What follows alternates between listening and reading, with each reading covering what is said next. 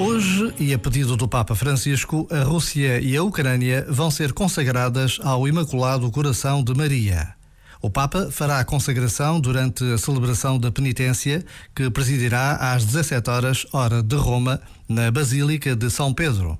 Em Fátima, na condição de legado pontifício, estará o cardeal Konrad Krajewski, que fará o ato da consagração na Capelinha das Aparições às 16 horas, hora de Portugal, durante a oração do terço, acompanhado pelos bispos portugueses. Por vezes, basta a pausa de um minuto para nos apercebermos de que hoje iremos testemunhar um acontecimento extraordinário e todos estamos convidados a fazer parte deste dia, a rezar pela paz.